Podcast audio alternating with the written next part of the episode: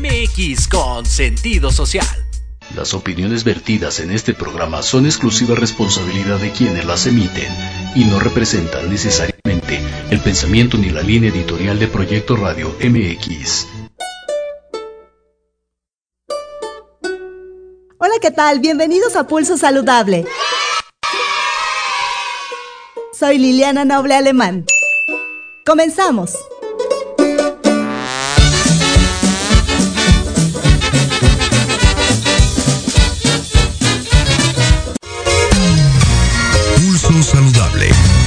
Tu estilo y forma de vida. Un programa diseñado especialmente para ti que te ocupas de tu salud. Conduce Liliana Noble.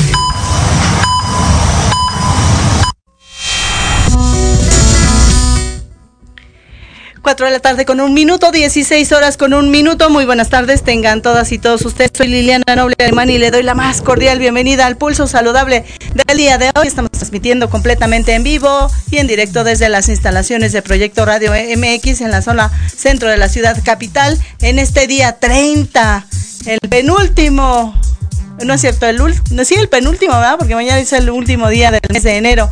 Con 28 grados centígrados. Hoy tenemos un problema, un programa bastante completo. Se conmemora el Día Mundial de la Infertilidad. Hoy se conmemora el Día Mundial sin tabaco, de la lucha contra esta adicción, contra la nicotina, el principal ingrediente que produce la adicción y que le cobra la vida a tantos seres humanos en el mundo. Y un invitado muy, muy especial en Pulso Saludable el día de hoy. Así es que vamos a dar inicio a la jornada de trabajo del día de hoy.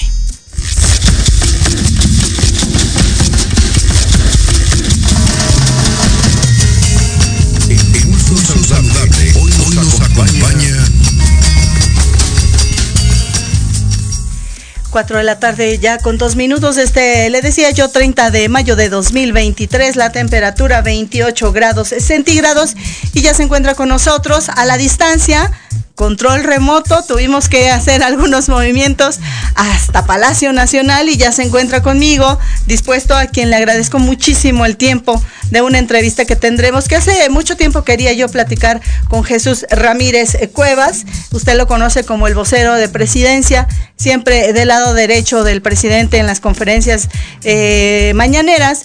Y vamos a platicar con él justo del tema de la campaña antidrogas, de este esfuerzo que está haciendo el gobierno federal, una de las campañas más importantes y estandartes de este actual gobierno. Y yo le agradezco mucho a Jesús Ramírez que se encuentre hoy con nosotros en esta disposición de platicarnos de esta campaña. Y le cuento un poquito, Jesús Ramírez Cuevas es el coordinador de comunicación social de presidencia y por supuesto del gobierno de México, así es que le damos la más cordial bienvenida a Jesús Ramírez. Y la primera pregunta sería, mi queridísimo Jesús, gracias por estar con nosotros en Pulso Saludable. Buenas tardes. Y yo quisiera preguntarte, ¿cómo surgió la idea de darle un manejo diferente a quienes viven hoy con, con una adicción y que no se piense como en anteriores gobiernos que eran que son delincuentes o que son eh, personas que ya no tienen oficio, que ya no tienen oportunidades, que ya no deberían ni siquiera de existir y ahí ustedes le dan un giro completo y ahora a estas personas que viven con, con una adicción se les trata de una forma diferente. Incluso se piensa que las adicciones, porque se han documentado y así lo determinan los expertos, que es una enfermedad. Así es que, Jesús, gracias, buenas tardes. En las últimas décadas ha predominado una política internacional denominada o bajo la idea de la guerra contra las drogas. Esta política es una política hipócrita, una política con doble moral.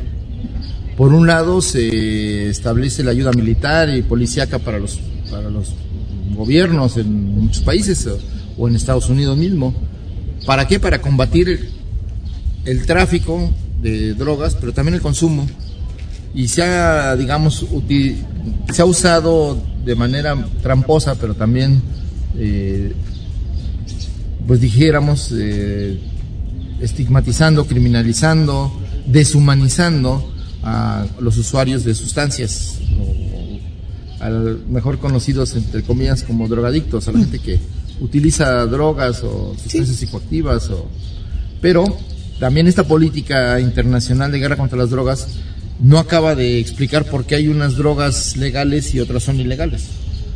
Y entonces elige unas sustancias y las ilegaliza, hace toda una guerra o toda una parafernalia militar, una inversión enorme en recursos militares, armas, balas, eh, helicópteros, aviones, este, barcos, pero no cambia la realidad de los usuarios y no se preocupa por atender a quienes eh, consumen. Entonces todo se ha ido sobre la idea de la oferta, de controlar la oferta, de evitar que, consuman, bueno, básicamente política nace en Estados Unidos para defender entre comillas a los estadounidenses, pero luego tiene pues cosas muy, evidentemente esta política ya fracasó, una política prohibicionista, una política estigmatizadora y que lo que hace, lo que es es un gran negocio para las farmacéuticas, para la industria militar y para muchos gobiernos que desvían los recursos que se usaban para el Plan Colombia o el Plan México o la Iniciativa Mérida, pues para otras cosas que no era, digamos, para lo que se les estaba dando, ¿no? Por otro lado, eh, no se hacía nada para atender las causas de por qué la gente consume sustancias. Eh, las drogas como tales, eh, ¿qué quiere decir droga? Pues para también no que la definición de la Organización Mundial de la Salud pues es toda sustancia, alimento o cosa que altere la percepción de la realidad y que altere la conciencia. Es decir, casi todo, el café, la manzanilla, eh, hasta muchos alimentos que son ricos en azúcar o lo que sea, pues producen los mismos efectos que otras sustancias, ¿no? Bueno, cada quien tiene efectos distintos, pero también digamos, entraría en la categoría de sustancias que alteran la conciencia. Y entonces no está claro que es una droga. Entonces, lo que sí es que están prohibidas ciertas sustancias, está demostrado en algunos casos que hacen daño a la salud, el abuso de esas sustancias, este, eso es real, pero digamos las políticas eh, se enfocaron al combate al narcotráfico y no a la atención a los consumidores. En este gobierno se invirtió la ecuación se puso en el centro a las personas, a los usuarios, pero también a las familias, a las comunidades afectadas por un fenómeno no solo de consumo de, sustancias o de drogas, sino la violencia inherente hoy al mercado de las drogas. Entonces, eh, por eso la frase que usó el presidente de abrazos no balazos, no es que se les permita a los delincuentes actuar impunemente, es que la estrategia hoy es ganarse a los jóvenes en lugar de criminalizarlos, de perseguirlos, de meterlos a las cárceles y torturarlos, sino ofrecerles oportunidades de trabajo y de, y de estudio que les permitan reivindicarse, que les permitan desarrollarse plenamente y realizarse como personas. Porque tanto en el caso del, digamos, de los halcones del narcotráfico, pues son gente que no tiene dinero, gente que la economía neoliberal los, de, los abandonó, los dejó al garete, y que en muchas regiones la única forma de tener un ingreso pues era haciendo labores diferentes para los grupos criminales. Y del otro lado, el tema de que este, eh,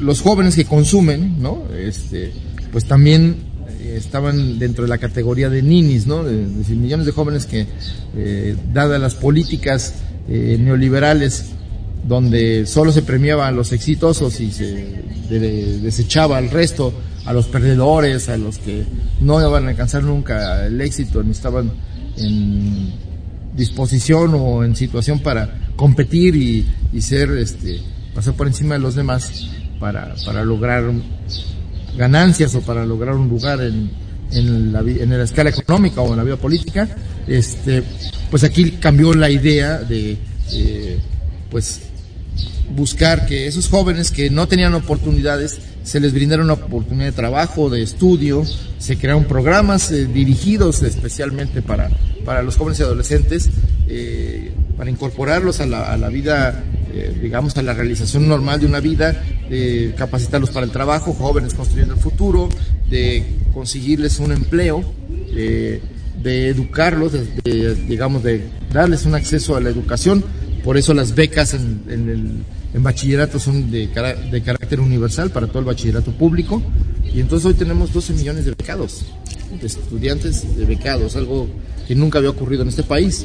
Y por el otro lado tenemos eh, eh, que están brindándose oportunidades de trabajo en el campo, en la ciudad, que tampoco eh, se tenían y mejorando los ingresos de las familias. Todo eso para crear mejores condiciones de vida y que la gente, ya sea por hambre o en el caso también digamos de las adicciones, pues hay un componente psicosocial, ¿no? Es decir, la descomposición de las familias, la vida moderna que ahora eh, pues coloca, digamos, en el centro, digamos, de su, en, el, neoliberalismo, es decir, de, al, al, subordinar la vida social, al subordinar al, al, individuo y a la comunidad a las ganancias de las empresas, entonces toda la, digamos, el, las disposiciones, la cultura, los medios, eh, se enfocaban a la, eh, al tema de que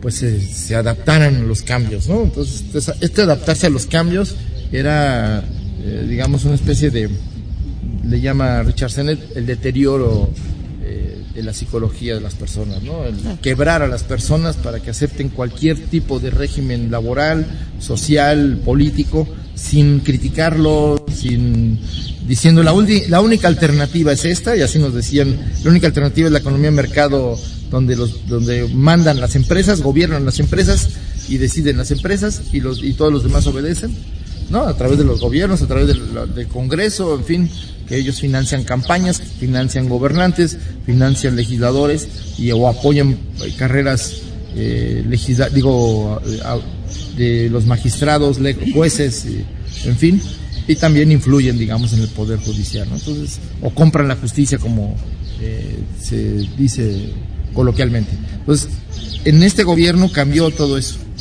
este, esta, esta, esta lógica, y se le ha dado, digamos, se ha buscado humanizar la política de adicciones, se pone en el centro a las personas, no a las sustancias, pero se hace una campaña, se ha hecho una campaña de información sobre el daño a la salud que provocan las sustancias. Porque también en esta idea eh, neoliberal de poner en el centro la oferta y no y de, del combate a las a los grupos de crimen organizado, pero no hacer nada por atender el entorno social, el entorno psicológico y de oportunidades de los jóvenes y de los adolescentes, pues estaba normalizando el consumo. Entonces, de alguna manera, eh, la guerra contra las drogas aparece las drogas y al mismo tiempo, al no hacer nada, pues amplía el mercado. Y entonces, este, pues, ¿qué pasa? Que sube el precio de las drogas y, no baja el consumo. Entonces, tienes eh, trabajos periodísticos que han demostrado esto, como Roberto Saviano, donde dice como el, la sustancia, la mercancía, si hoy gobiernan la lógica de la ganancia, pues las sustancias más rentables del mercado, de todas las mercancías del mundo, pues es ah, la cocaína y ahora es el fentanilo, ¿no? Entonces, que por un peso que tú inviertas vas a obtener mil o, miles. Entonces, no hay una, no hay una sustancia o un elemento de la naturaleza o una mercancía que tenga tal rentabilidad que las drogas. Por eso, su ilegalización le conviene a la industria militar, le conviene a las farmacéuticas y les conviene a quienes se benefician de las estrategias de guerra, pero no a las sociedades.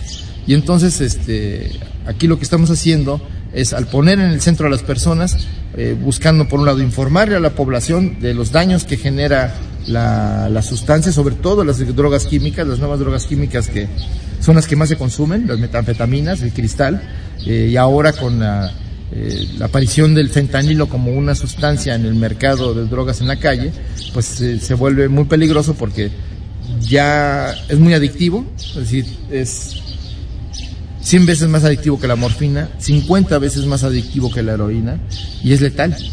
O sea, eh, solo con el contacto con la piel de, fentanilo puro puedes morir.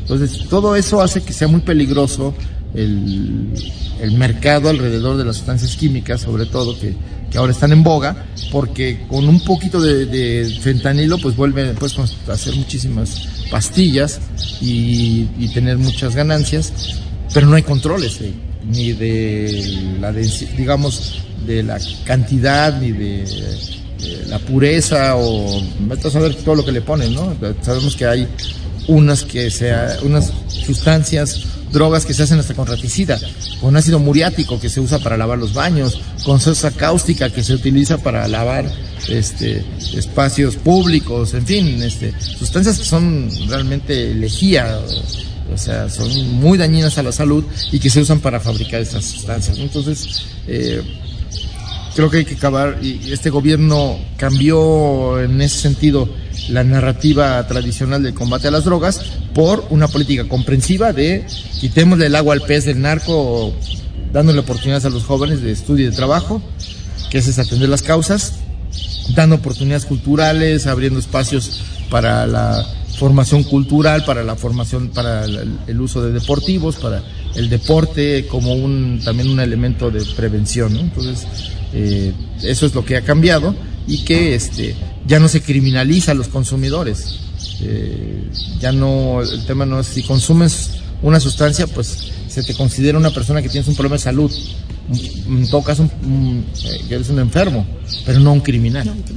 Ese es el, el bueno, muy bien, mi querido Jesús, gracias por la respuesta. Y también quisiera preguntarte, entonces, ¿cómo es que surgió esta idea de darle un manejo diferente a quienes viven con una adicción? Y justamente lo que decías, que no se piense que son delincuentes, que no se piense que siempre tienen que terminar eh, eh, delinquiendo o respondiendo sobre sus actos a la autoridad, aunque no hayan cometido ningún ilícito y que estuviera como muy aparte eh, esta libertad de decisión que cada uno tiene sobre si gusta o no utilizar algún tipo de enervante o algún tipo de sustancias para continuar con su vida. ¿Cómo, cuéntanos por favor, cómo, cómo es que surge esta idea de darle este diferente manejo integral y que se, se ajustan justamente al programa de, de caras, a la eh, Estrategia Nacional contra el Suicidio, las adicciones, etcétera? Es como la cuarta ronda de, la campaña. Este, y bueno, pues hemos ido afinando el discurso, este, también escuchando las opiniones. Evidentemente al principio, cuando empezamos a hablar muy duro contra las sustancias químicas y de, de qué están hechas, pues había un sector de la población que consideraba que no que no hay que criminalizar ni el consumo, o sea, no, el consumo está bien que no se criminalice, pero que no se le estigmatice a las sustancias. Entonces nosotros no vamos a, hablar mal de las personas, pero sí vamos a hablar de las consecuencias a la salud, y son muy malas. Y, y hay quien piensa que se pueden consumir estos químicos de una manera responsable, sin que afecte a tu salud. Y entonces se habla de un consumo responsable, de un, de un consumo que no, no sea problemático y nosotros hemos sido muy taxativos en materia de sustancias químicas. No hay consumo responsable posible porque todos afectan la salud. Y en el caso de los adolescentes y jóvenes, toda sustancia de este tipo, alcohol, tabaco, em, bueno, hasta la marihuana, el, metanfetaminas, el fentanilo, los inhalables, todo esto de los que estamos hablando en las campañas, pues hacen daño a la salud, afectan el desarrollo y el crecimiento de los adolescentes y los jóvenes. Ya como adultos, pues tendrán la libertad, o debían tener la libertad de pues, decidir sobre su vida y sobre lo que consumen. Ahí sí, pues ya es otra cosa, ¿no? Eh, ahí como adultos pues, tendrás el derecho de decidir. Pero yo creo y considero que para los jóvenes el mensaje con responsabilidad que debe hacer el Estado mexicano es si consumes esas sustancias te vas a dañar. Claro.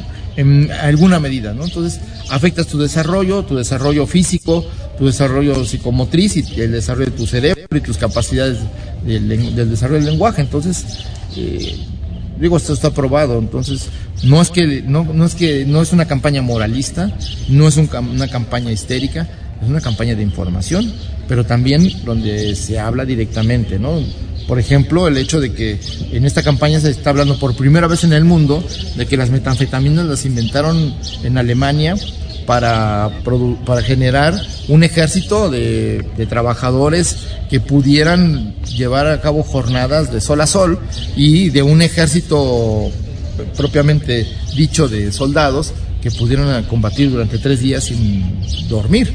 Y para eso se hicieron las metanfetaminas. Entonces, eso lo tiene que saber la gente. ¿Para qué se inventaron ciertas cosas? Por ejemplo, el fentanilo. El fentanilo la gente debe saber que cuando se descubrió en 1959, se descubrió que era tan, tan adictivo que no se hizo público hasta mucho tiempo después y que su uso, todas estas décadas, ha sido controlado. Por eso no ha sido un problema de salud pública.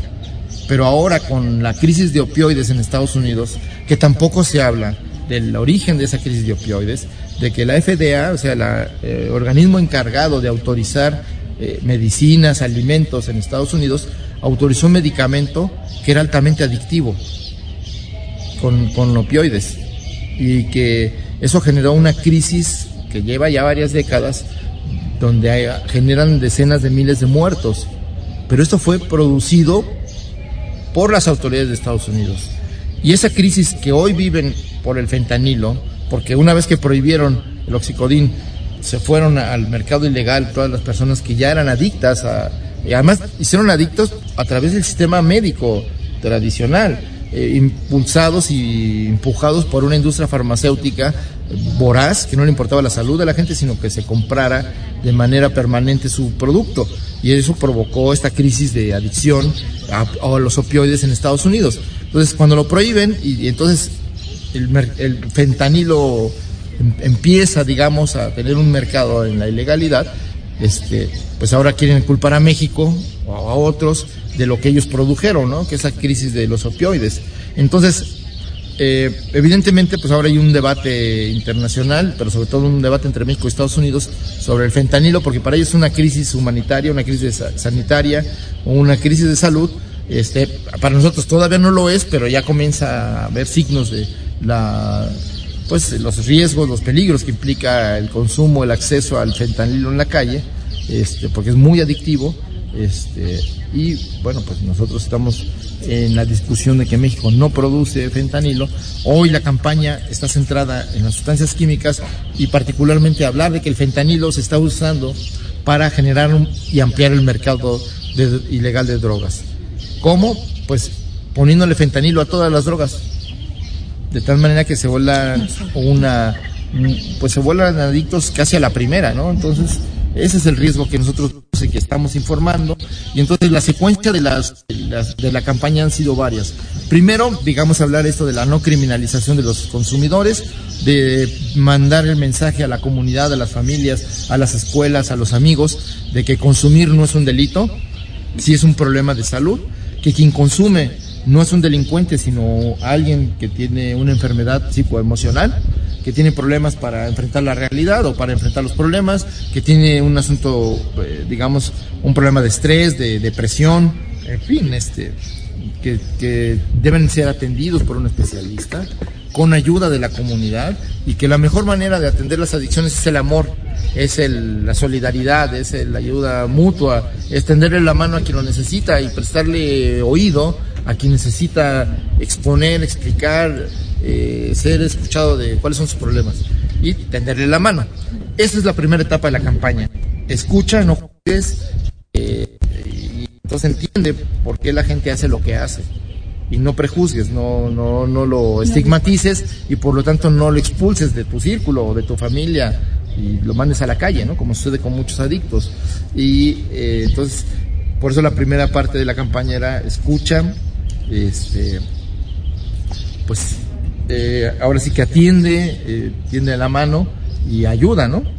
pues busca la, ayuda de un especialista en el caso de, quienes ya son adictos a una sustancia. Y pues formas de que como los padres de familia, los amigos, los maestros pueden identificar a alguien que tiene problemas, ¿no? De inicio eh, emocionales y que van a pueden traducirse en una conducta adictiva. Ahora, las adicciones no solamente son a, a las sustancias, hay adicciones a las tecnologías, a los teléfonos, a la computadora, a los videojuegos, a, veces las relaciones tóxicas, amorosas también son unas formas de adicción, ¿no? En el sentido de que la gente se vuelve dependiente de, de estas relaciones tóxicas y entonces también esta alimentación de energías negativas y de confrontación, violencia, choque, también se vuelve una cosa para algunas personas adictiva, pero eso es una enfermedad. Entonces, también esas adicciones tienen que ser atendidas, ¿no? Eh, ahora porque por ejemplo, las adicciones a los videojuegos, pues también ahora tienen un componente y también hemos lanzado una campaña de atención a los niños, a los adolescentes, a los jóvenes que utilizan videojuegos, que a través de los videojuegos en línea, pues el narco engancha, digamos, busca sicarios o busca halcones para quienes tienen, digamos, mucha habilidad eh, para, para, pues, para, los videojuegos, que son de mucha, de mucha naturaleza, pero hay muchos de, dedicados o enfocados a las armas, a, la guerra, en fin, ¿no? Entonces, ahí es donde este, nosotros hemos, hemos hecho una campaña para advertir a los padres y a los jóvenes que cuidado con esos mensajes de con quién, uno no sabe con quién Y nos explicas, eh, mi querido Jesús, sobre esta campaña que bien dices no es moralista, que no es un discurso moralista, es más bien está centrada en el tema de la información y ya nos hacías esta descripción de cómo se inició, por ejemplo, esta eh, eh, adicción, valga la redundancia, de las personas hacia el fentanilo con este uso del oxicodín. Y yo quisiera saber eh, qué te ha dicho la gente, cuál es el pensar, el parecer de la gente, le gusta, no le gusta. Eh, las imágenes, como decías en un inicio, son reales, son crudas, pero el gobierno federal, bien lo mencionas, no tiene ningún interés de esconder nada y sí mostrar la realidad para que la gente conozca qué es lo que puede llegar a pasar. Se hable del tema eso es lo que se, de se trata, ¿no? Hay una parte de gente que critica y ve como estigmatizante la, como estigmatizante la campaña, porque es muy dura, porque es muy directa, porque es descarnada, porque estamos proyectando por primera vez en el mundo eh, en una campaña gubernamental a los zombies que produce el fentanilo. Y ya tenemos zombies en la frontera, pero en Estados Unidos hay lugares en las ciudades, colonias, bueno, ahí son zonas en las que pues están invadidas por personas alienadas por la droga, por el fentanilo, que son como zombies en vida. Entonces, eh, esto mostrarlo es muy fuerte. Hemos tenido comunicación con eh, el ayuntamiento de Filadelfia, porque evidentemente las imágenes de Filadelfia que hemos usado pues, son muy fuertes, pero eso es para advertirle a la gente, para informarle a la gente. El propio alcalde de Filadelfia aceptó que esa era una realidad y que lo que estamos hablando es cierto, no, no se está mintiendo ni se está exagerando. Y nos parece importante que eh, reflejar la realidad educa también. Y, y, hablar con la verdad pues educa. Y entonces pues desde, desde digamos en lugar de engañar o de o con un lenguaje engañoso hablar de las cosas mejor directos porque así nos vamos a entender y evidentemente pues nosotros siempre vamos a defender los derechos de los consumidores a consumir porque pues es un derecho eh, digamos, de las personas para el desarrollo de su personalidad, advirtiendo que quienes son jóvenes y adolescentes, las consecuencias de su salud pueden afectar su desarrollo y pueden eh, afectar sus capacidades y su pleno, eh, digamos, despliegue, ¿no? De, de, su capacidad, de su cuerpo, de su cabeza, de su mente, de su espíritu, porque sí se afecta, ¿no? Entonces, nada más advertir eso, y, pero pues la gente te seguirá siendo libre, y que al Estado le corresponde informar y atender y crear un, estamos en ese proceso ahora con el INS Bienestar, eh, hay un sistema en, en, en INS Bienestar, eh, en las 80 clínicas de, las áreas eh, rurales o semirurales, que se llama CARAS, ahora va a tener, y que ese es un círculo o grupos de adolescentes, con padres de familia y tutores que abordan el tema de las adicciones, de la violencia entre adolescentes, en la escuela, en la casa, en la calle, el tema de la alimentación saludable, eh, hablar de los alimentos que hacen daño, de las adicciones al azúcar, a las harinas y a otros a otro tipo de, alimentos que también afectan nuestra salud y, eh, propiciar una cultura a favor de la nutrición y de y del cuidado del cuerpo y también eh, de hacer una educación a favor de la digamos, de lo que es la salud reproductiva, ¿no? Este, tenemos un problema, una crisis, eh, somos el país con mayor índice de, este, embarazo adolescente y pues tenemos que abordarlo eh, con información. De nada sirve ocultar las cosas, lo único que hace es propiciar que ocurran más y que la gente no se, no se proteja, ¿no? Entonces hay que difundir el uso del condón, los adolescentes aprenden a, hablar, a tratar, a usar el condón pues porque ni modo, ¿no? uno no va a reprimir la sexualidad, pero sí puedes orientar conductas que eviten el embarazo, las enfermedades de transmisión sexual y en este caso pues del consumo y uso de sustancias que van a afectar la salud de los adolescentes. Pues ese modelo de, caras se está ampliando, incluyendo el tema de salud mental.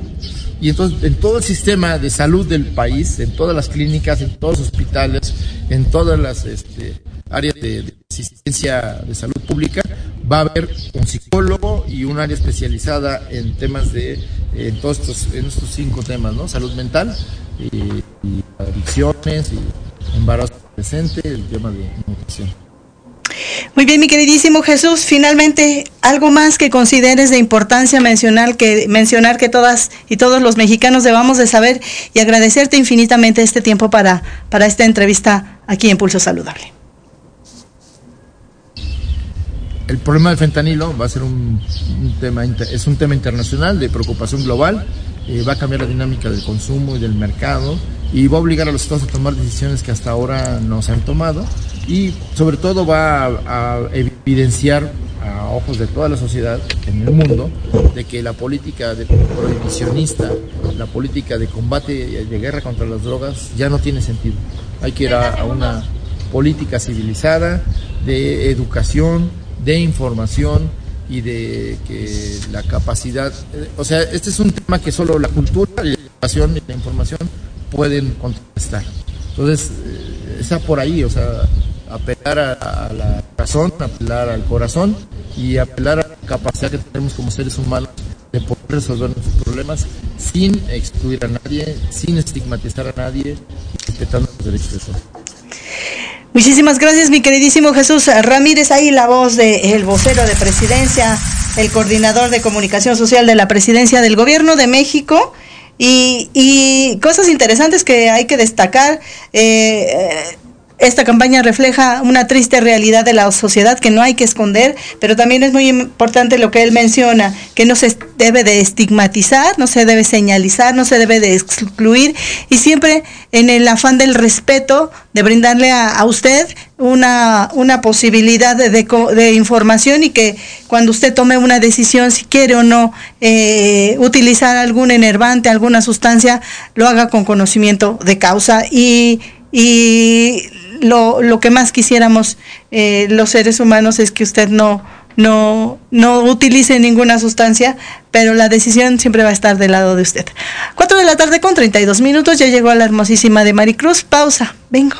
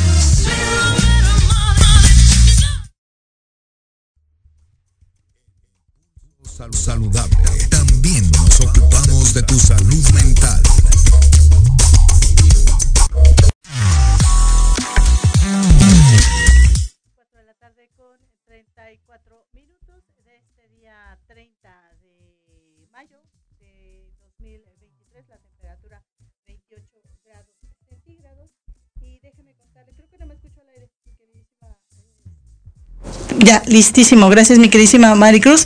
4 de la tarde con 35 minutos este 30 de mayo de 2023. La temperatura aún 28 eh, grados centígrados. Y déjeme contarle que hoy eh, se conmemora, bueno, no, hoy no se conmemora, mañana se va a conmemorar el Día Mundial de la Lucha contra el, el Tabaco o Día Mundial eh, sin tabaco. El Día Mundial sin Tabaco se celebra en todo el mundo el día 31 de mayo de cada año y esta celebración anual informa al público acerca de lo peligroso que, que supone al ser humano el consumo del tabaco y las prácticas comerciales de estos insumos. Ahora ya hay eh, productos de tabaco calentado, los cigarros electrónicos y estas otras cosas que han salido al mercado como los vapeadores. Y para ello se acuerdan que eh, tenemos un experto que nos hace favor de acompañarnos una vez cada mes para explicarnos todos estos temas en relación a las adicciones y a la salud mental también. Y ella se encuentra conmigo a través de la, de la distancia el doctor Félix Aranday. Él es experto en el tema de las drogas y vamos a platicar con él justamente sobre la adicción a la nicotina. Doctor Aranday, como siempre un placer, gracias por estar con nosotros en Pulso Saludable. Muy buenas tardes. Muy buenas tardes Liliana y saludos a todo tu auditorio. Justamente en este momento que estaba escuchando al licenciado Ramírez Cuevas hablar al respecto de eh, toda la fuerza que existe respaldando eh, una conducta adictiva, una sustancia. Claro.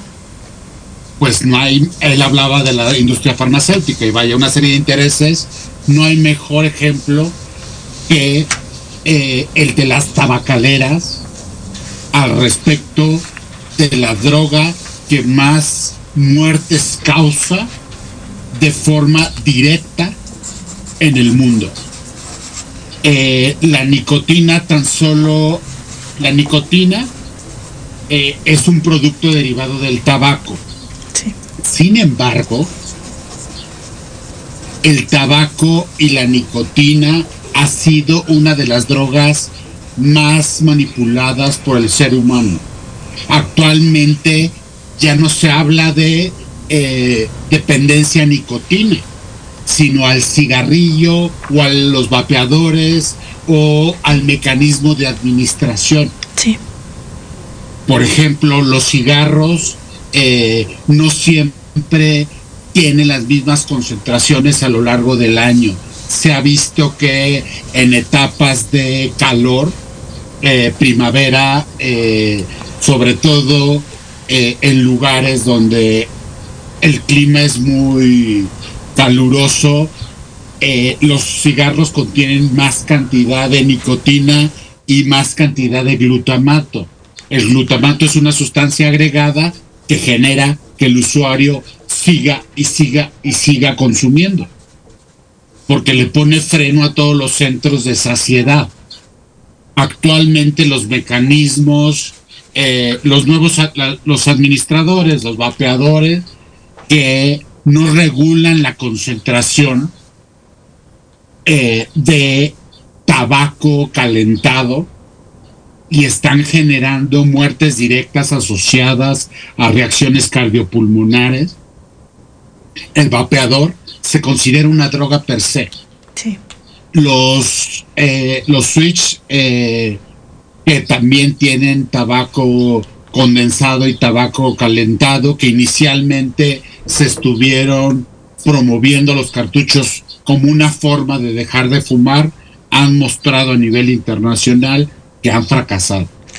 Entonces, no hablamos solamente de la nicotina, bueno fuera, no solamente hablamos del tabaco, estamos hablando aproximadamente de 150 sustancias en las que están eh, nitritos, nitratos, que tienen un componente eh, muy importante sobre la vascularidad. La nicotina por sí sola y su concentración ayuda a los sujetos a la atención, la concentración y la memoria de formas eh, parciales. Entre más cantidad de nicotina un sujeto consuma durante un día, más genera, como genera rápida tolerancia, más cantidad necesita al día siguiente. Porque es una sustancia que se une a dos neurotransmisores específicos que eh, pueden llegar a saturar el cerebro. Por eso eh, esta es una de las adicciones que durante la dictología es muy complicado el tratamiento. Uno, porque es socialmente aceptada. Claro. Eh, lo que dio grandes resultados fue los espacios libres de humo de tabaco. Dieron grandes resultados. Posteriormente surgen los vapeadores y eh, se vuelve a ablandar el consumo eh, socialmente aceptado. Y en cuanto a lo legislativo, como pudimos ver, eh, el lobby de las tabacaleras tuvo la capacidad de retirar eh, y de ampararse en contra de que los cigarros no fueran exhibidos. Claro. Porque la disponibilidad es un factor muy importante en todas las drogas. Si no lo veo, no se me antoja. Pero si lo veo, claro, se me va a antojar. Doctora Aranda, y, perdón que le interrumpa, y yo quisiera conocer cuáles son estos efectos, porque el tiempo es eh, un poco eh, rápido aquí en radio. Yo quisiera conocer cuáles son estos principales efectos nocivos a la salud. Y usted decía algo muy interesante y prácticamente ya respondió algunas de mis preguntas, que es una droga aceptada, si es una droga lícita, que como lo decía Jesús Ramírez, no deberían de existir estas diferencias entre ilícitas y ilícitas, pero bueno, así está ya dispuesto pero qué es lo que, lo que le pasa al individuo y entonces la tarea de, de, que un, eh, un individuo que vive con esta adicción a la nicotina, al tabaquismo, lo deje no es una labor sencilla.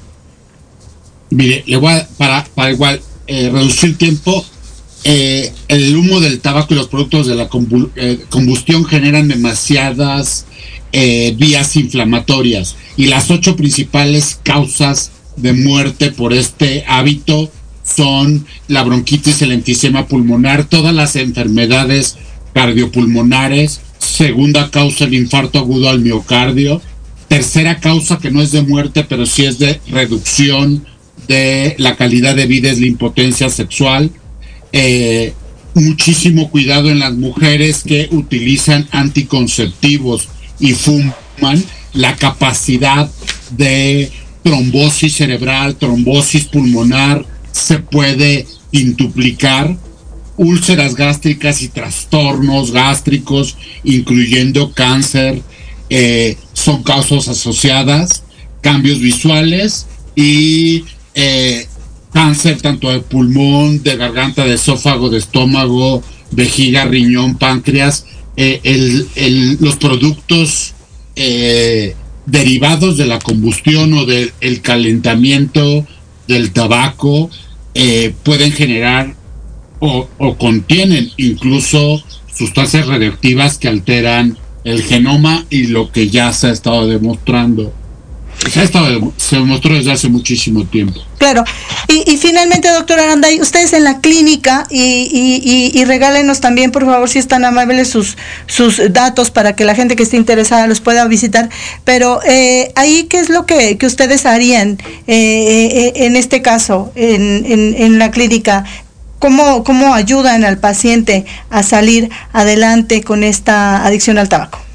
Mire, yo les recomendaría sinceramente el programa de CONADIC, que incluso es un programa que se puede llevar vía telefónica, es 800-911-2000, es la línea eh, de, la, vida, y a partir eh, de toda una estrategia que es psicológica, médica, eh, que incluso tiene que evaluar las vías respiratorias, es la mejor vía de tratamiento. O los las personas que viven en la Ciudad de México está el INER. Eh, el Instituto Nacional de Enfermedades Respiratorias. Respiratorias.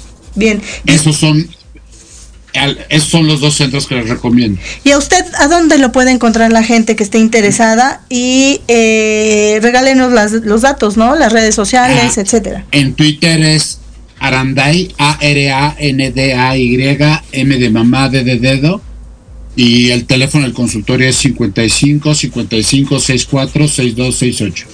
Dígame una cosa, eh, al final, doctor Aranday, el que de verdad está interesado eh, siempre tiene una ventaja eh, de posibilidades de, de eliminar esta adicción de su vida versus el que no está interesado. La motivación es muy importante, sin embargo, el bombardeo eh, de la publicidad eh, es, es terrible para una persona que sufre una adicción. Claro. El estar siendo bombardeado por estímulos hace triplemente difícil esa intención de dejar de fumar. Pero no hay cigarro seguro. Eso nos ha quedado claro a lo largo de la historia de la dependencia a esta sustancia. Claro. Y yo le agradezco, como siempre, doctor Aranday, esta disponibilidad que tiene con nosotros en Pulso Saludable para platicarnos de esto y todas las demás entrevistas que nos hacen falta porque vamos a conocer con usted de la mano todos estos enervantes que, que, que destruyen familias, que destruyen vidas y que sobre todo son una una carga eh, importante en el aspecto de la salud para los gobiernos. Mucho de, lo de, los recursos se fugan por ahí con este sinnúmero de enfermedades que usted nos acaba de mencionar. ¿Cuál sería su mensaje final en esta tarde en Pulso Saludable, doctor Aranday? Eh, vamos, tenemos que apoyar las políticas por nuestros hijos de no acceso a los productos. En el momento que accesan, existe, eh, existe el problema. No lo podemos dejar avanzar. No podemos permitir que se sigan exhibiendo eh, productos derivados del tabaco. Muy bien, doctora Aranda. Y le mando un abrazo y un beso y a ver si más tarde platicamos. Cuídese mucho. Buenas tardes. Hasta luego. Gracias. Ahí la voz del doctor eh, Félix Aranday. Ya revisaron ustedes con él esta parte, o revisamos todos esta parte tan, tan dañina, el tabaco. Eh, y algo que me llama mucho la atención, a ver chicas, puede producir trombosis pulmonar o cerebral el uso de la combinación del tabaco con anticonceptivos. Mala combinación. No usen eh, tabaco si están eh, echando mano de los anticonceptivos. 4 de la tarde con 47 minutos. Lupita también ya llegó. Este día 30 de mayo de 2023, la temperatura 28 grados centígrados. Pausa, vengo.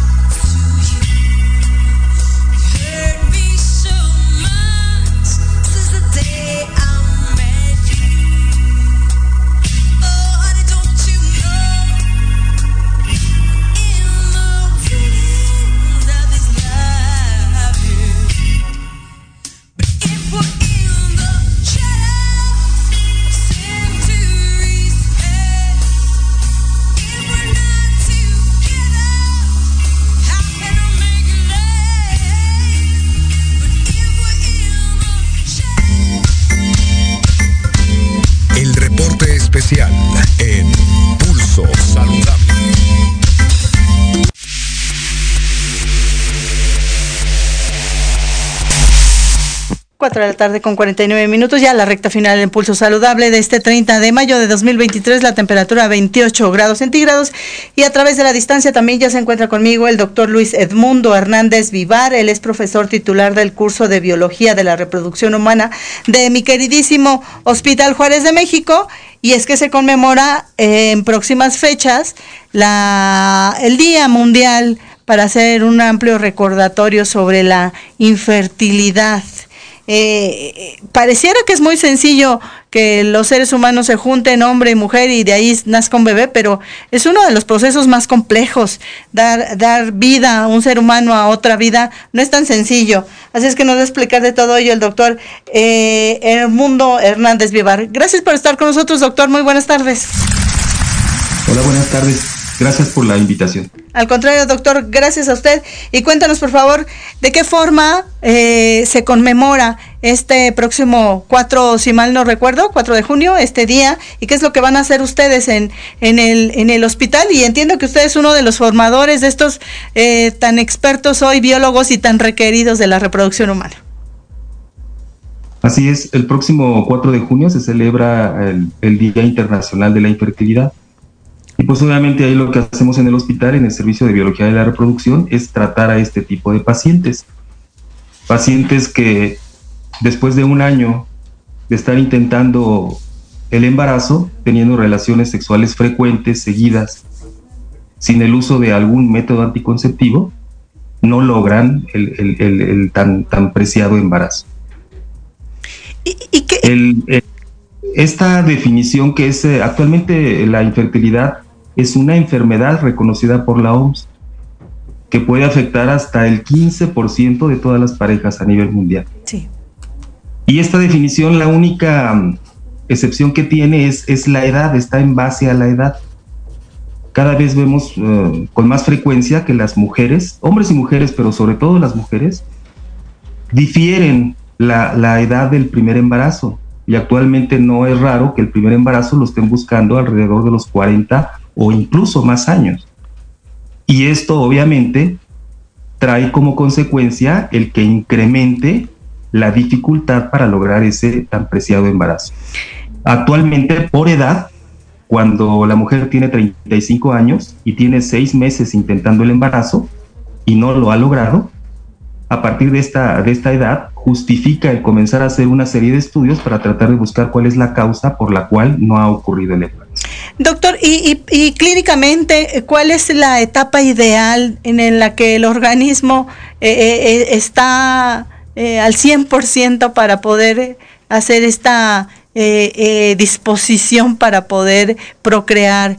En los seres humanos, sobre todo en, estas juventudes que usted menciona, ¿no? Que a veces buscamos a lo mejor ya en el cuarto piso este primer embarazo y nos dicen que es muy, muy complejo o que a lo mejor ya es incluso hasta imposible a través de los procedimientos naturales y se requiere de un proceso de, de los que ustedes, los expertos en biología de la reproducción, lo son pero y, así tradicionalmente cuál sería la edad ideal o, cuando el organismo pone menos complicado el asunto la edad ideal sería, eh, hablando de la mujer, sería entre los 20 y antes de los 35 años. Y lo ideal sería que fuera, pues obviamente, una mujer sana. Claro. Que no siempre ocurre.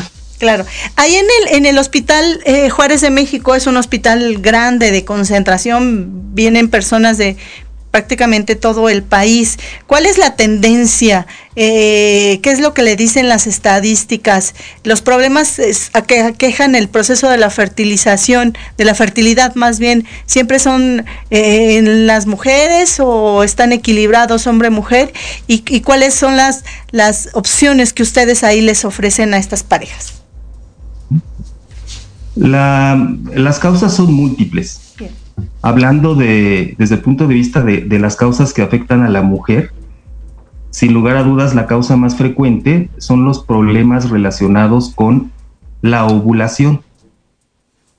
Distintas enfermedades que afectan a la mujer, que hacen que ella, esta mujer, no pueda ovular y obviamente al no ovular, pues se va a dificultar el, el lograr un embarazo. En segundo lugar, tenemos los problemas relacionados con patologías, enfermedades que afectan directamente al útero, a la matriz, tumores, llamados miomas, pólipos, malformaciones congénitas, problemas infecciosos. Y en tercer lugar, la patología que afecta las trompas de falopio. Para que pueda lograrse un embarazo se requiere que las trompas estén destapadas, estén permeables. Y actualmente sobre todo pues por el inicio temprano de relaciones sin protección, ha incrementado muchísimo la frecuencia de infecciones relacionadas con relaciones sexuales. Le llamamos enfermedades de transmisión sexual. Claro. Estas enfermedades de transmisión sexual pueden afectar el útero, pueden afectar las trompas, con la consecuencia de que van a provocar una obstrucción tubaria de una o de las dos trompas y esto a la larga pues va a provocar que esa paciente no se nos pueda embarazar. Claro. En el cuarto lugar vienen los problemas que afectan al hombre. Hace algunos años eh, la frecuencia era, era baja, pero también actualmente se ha incrementado mucho la participación dentro de las causas de infertilidad del hombre. Y actualmente se considera que podemos encontrar enfermedades en el hombre que acompañan al problema de infertilidad hasta en el 50% de los casos, en el 50% de las parejas. Estas son las causas más frecuentes que, eh, que, bueno, que tratamos, que vemos ahí en el Hospital Juárez. Y, rápidamente cuéntenos, doctor, ¿cuáles son las opciones que ustedes, de las que ustedes echan mano ahí en el Hospital Juárez para poder eh, contribuir y que las parejas finalmente tengan un bebé en casa? la primera parte del abordaje de estas pacientes es el realizar una serie de estudios para poder ubicar la causa. Como mencioné anteriormente, las causas son múltiples. En base a esto, los, tratamientos pues también pueden ser múltiples. No es un solo tratamiento para todos los casos. Claro. Depende de problemas de ovulación, pues obviamente nos dirigimos a estimular la ovulación de esa mujer. Si el problema es una obstrucción de las trompas, ahí el problema se dificulta un poquito más, porque las trompas solamente las podemos destapar con algún procedimiento quirúrgico y no siempre da buenos resultados. Bien. Y en el de la infertilidad masculina, pues también es un problema que no es tan sencillo de resolver. Hay distintos tratamientos que también van a ser en base a la causa que esté provocando la alteración del hombre. Ahí en el después del abordaje y de buscar y de conocer la causa, iniciamos manejos. Y en términos generales podemos decir, así los llamamos, se, llama tratamiento o manejos de, de pacientes para la infertilidad de baja complejidad. Hacemos inducción de ovulación, coito programado, hacemos inseminaciones intrauterinas y la mayor parte de las veces, en el 80% de los casos, podemos lograr embarazo en este tipo de pacientes. El, el, otro 20% de las parejas que no logran embarazo con estos métodos, las referimos a algún otro hospital donde le puedan realizar estos procedimientos que se llaman de alta complejidad, sobre todo la fertilización in vitro. Muy bien, doctor. Rápidamente, en 30 segundos, ¿cuál sería su mensaje final en esta tarde en Pulso Saludable al respecto del tema de la infertilidad? Sobre todo, sobre todo, no diferir tanto la edad del embarazo. Y si están convencidas ustedes mujeres de que, de que no van a tener el embarazo a los 35 años, ahora hay opciones para congelar óvulos. Y más, más adelante, a los 40 o después de esa edad, poder lograr el embarazo de una manera más sencilla. Y la otra, ya, ya, ya que están buscando el embarazo, si después de un año no ha habido, no ha habido embarazo sin estar utilizando método anticonceptivo, pues inmediatamente buscar asesoría de médicos especialistas, de preferencia, de preferencia en biología de la reproducción. Eso es muy importante, doctor, para evitar que lastimen y que, y que lleguen desgastadas y gastadas de dinero y emocionalmente sin ningún resultado. Doctor, como siempre, un placer platicar con gente tan interesante, sobre todo si vienen del Hospital Juárez de México. Le mando un abrazo, muy buenas tardes, gracias. Bueno, buenas tardes. Ahí la voz del doctor Luis Edmundo Hernández Vivar, el profesor titular del curso de Biología de la Reproducción Humana del Hospital Juárez de México. Ya saben, la edad ideal entre los 20 y los 35, pero como a esa edad se nos complica todavía todo, a veces por eso lo postergamos, pero una de las eh, opciones es preservar estos eh, óvulos para en el futuro poder tener la opción de tener un bebé, valga la redundancia.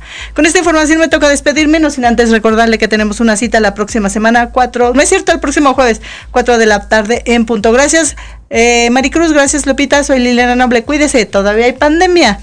Adiós.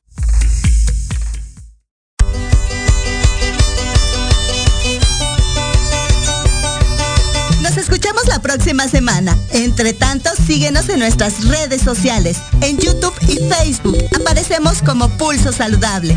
Y comparten nuestro programa del día de hoy. Hasta la próxima.